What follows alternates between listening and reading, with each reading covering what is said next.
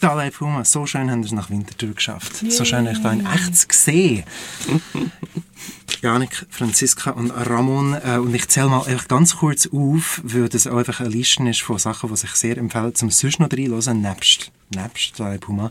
Äh, Acid Amazonians, Jupiter, Icarus, Langtal Jefferson, zumindest in der Live-Formation, Sandhofer, Esmeralda Galda, ebenfalls Live-Formation, Bands, wo ihr alle schon mitspielt und jetzt seit etwa zwei Jahren gibt es euch auch als Dalai Puma. Und ich frage immer gerne so Bands, hey, wieso macht ihr das, wie ist es dazu gekommen? Aber eigentlich, ja, es mangelt ja nicht an Gründen, um eine neue Band zu gründen, aber trotzdem, wieso diese Band und wieso in dieser Konstellation? Ich würde schon gerne wissen, so die Origin-Story von Dalai Puma. Ich kann sich nicht mehr genau erinnern, wie das gelaufen ist. Ja, wir haben entschieden, dass wir drei zusammen eine Band machen sollten, ohne richtig zu wissen, wie es dann klingt. Mhm. Das ist wichtig. Personen vor, was machen wir überhaupt? Okay. Und dann haben wir einfach definiert, dass wir wollen, dass die Leute dazu tanzen können. Okay.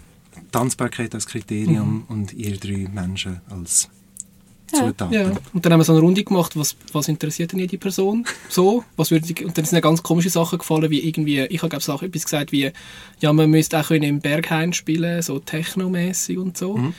Und dann haben wir halt angefangen, weil wir halt auch die Instrumente spielen, Schlagzeug, Gitarre, Bass, haben wir halt angefangen zu jammen miteinander im Bandraum. Und dann ist plötzlich halt die Musik entstanden. Und eben wir mit dem Kriterium, es muss tanzbar sein. Und haben dann auch irgendwie so unseren Humor gefunden. So wo nicht ganz frei ist von politischen Statements irgendwie?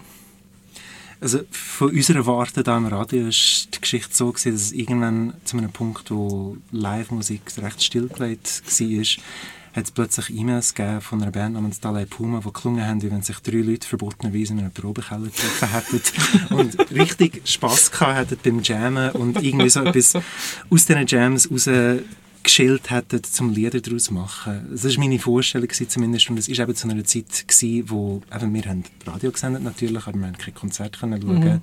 Wenn sich Bands zum Probe getroffen haben, dann haben sie es glaube nicht laut erzählt. Wie war es bei euch? Gewesen? Oder ist das überhaupt gar nicht so zeitlich zusammengefallen, wenn ich es mir vorstelle? Also es hat was und, hat, äh, und manches davon ist auch ein bisschen das Bild. also ich glaube so die, die, genau diese Jam-Sessions und so das Zusammenfinden, das ist so ein bisschen vor der Zeit passiert.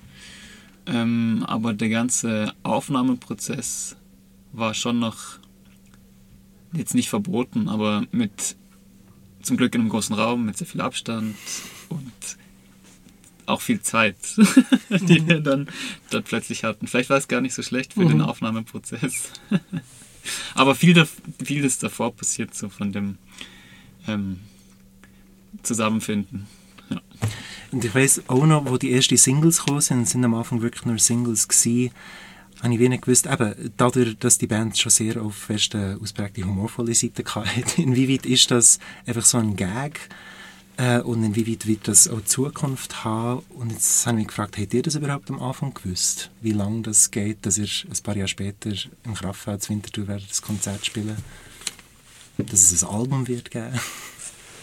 Nein, wir haben einfach darauf losgemacht. Wir haben es selber nicht so genau gewusst, aber ich glaube, wir haben alle genug Erfahrung, mhm. dass wir auch wie so ohne Druckenart oder ohne zum ganz genau einen Plan oder eine Abmachung haben, zu wissen, auf was man irgendwie so zusteuert.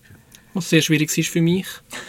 ich bin immer die Person gewesen. Aber können wir nicht noch ein Konzept machen? Können wir nicht noch, also, aber was, in verschiedenen Sprachen singen? Geht das überhaupt? Und, äh, also, also, hey, und jetzt, also, eben, wo ist das Konzept?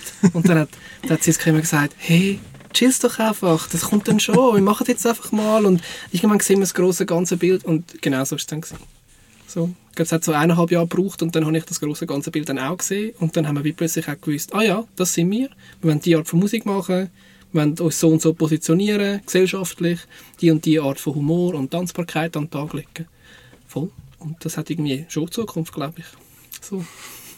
Und, und, gleichzeitig war es aber trotzdem von Anfang an ein ernst gemeintes Projekt oder mhm. auf jeden Fall mhm. ein Projekt mit Zukunft. Also nicht nur einfach mal zusammensitzen und ein bisschen was machen, sondern schon äh, aus einem professionellen Kontext auch. Oder aus einem professionell klingt irgendwie ein bisschen. Ja, aber das war ein, ein Drive da von Anfang an, dass man das genau. eben ernst meint und will investieren, Zeit investieren. Genau. Jetzt gibt es eigentlich auch live seit einer Weile. Also das Album ist rausgekommen zu einem Zeitpunkt im Herbst, man Konzert eben nicht ganz klar war, wie viele Monate man planen kann voraus. Ähm, jetzt sieht es eher, zumindest in der mittelfristig, kurzfristig, recht rosig aus mit Konzertaussichten. Ihr spielt gerade das ganze Wochenende noch weitere Konzerte im Neubad und im Mulzwerder noch zu sichten, falls man es heute nicht ins Kraftfeld schaffen würde. Wie war es für euch, das Bandroom slash Studioprojekt so auf die Bühne zu bringen? Wir haben einfach kurz vor der Plattentaufe zwei Probewochen eingeschaltet und wirklich ähm, uns darauf vorbereitet, dass wir das jetzt spielen und auch müssen herausfinden, wie man das zum Teil spielt. Mhm. Ähm, Gerade mit so den Sachen, wo wir Instrumente wechseln, live, haben wir müssen ein bisschen üben. und äh, es ist dann aber recht rund rausgekommen. Mhm. Auch. Wir haben irgendwie ein Set, wo wir das Gefühl haben, hat einen guten Bogen, hat eine gute Mischung von Sachen. Und irgendwie so zu, zu merken, wenn man dann für, für die Crowd spielt, wo man das Gefühl hat, so, wow, da kommt, da kommt die Energie zurück, und man möchte, dass das auch dann das Ziel ist. Also so, das Studioprojekt ist mega nice. Mhm. So. Wir haben mega viel Spass gehabt, das dritte. Aber dann zu merken, ah, wir kommen an am Gig, das ist irgendwie mega schön gewesen, um jetzt auch zu sehen, Voll, der Witz überträgt sich und die Leute tanzen. ja. Also wieso, das weiß man im Vorhinein nicht und das ist aber eigentlich das Wichtigste. Also mhm. für mich ist das das Wichtigste, dass sich mhm. das überträgt und dass man dann wirklich zusammen irgendwie das macht mhm. mit dem Publikum. Das wäre eigentlich ein mega schönes Schlusswort für das Interview, aber ich habe noch eine Frage. Und zwar, ich habe das Gefühl, die Aufnahme, das Album, die Musik ist so für mich, für meine Vorstellung zumindest wie eingefangen in einem Moment, wo es noch mega einen spontanen Charakter hat. Eben, darum höre ich immer so ein bisschen das Jam im mhm. Hintergrund, auch wenn es fertige Lieder sind. Und ich habe mich gefragt, um das als Live-Programm proben, haben müssen wie so Sachen, die vielleicht eben mega spontan entstanden sind, dann müssen in eine feste Form übersetzen, damit ihr das jeden Abend auch gleich spielt? Oder wandelt sich das Material eh weiter, jedes Mal, wenn ihr es live macht? Halb, halb. Okay. Ja, ich glaube, das ist das Wichtige, dass also manche eigentlich total bescheuerten und lustigen Sachen, die im Studio passiert sind, sind je nachdem recht fix und gleichzeitig ist aber gerade wichtig, dass so die Lockerheit beim Spielen, die auch einfach beim Jammen da war, dass die immer noch erhalten bleibt. Das ist so ein, ein wichtiger Teil und und manche Sachen sind dann so ein bisschen offen oder es passiert jedes Mal ein bisschen anders. Oder das, wir kennen ja auch die Songs eigentlich ganz gut und ähm, da macht jemand vielleicht mal noch einen Scherz. ja, das passiert live auch. Ja.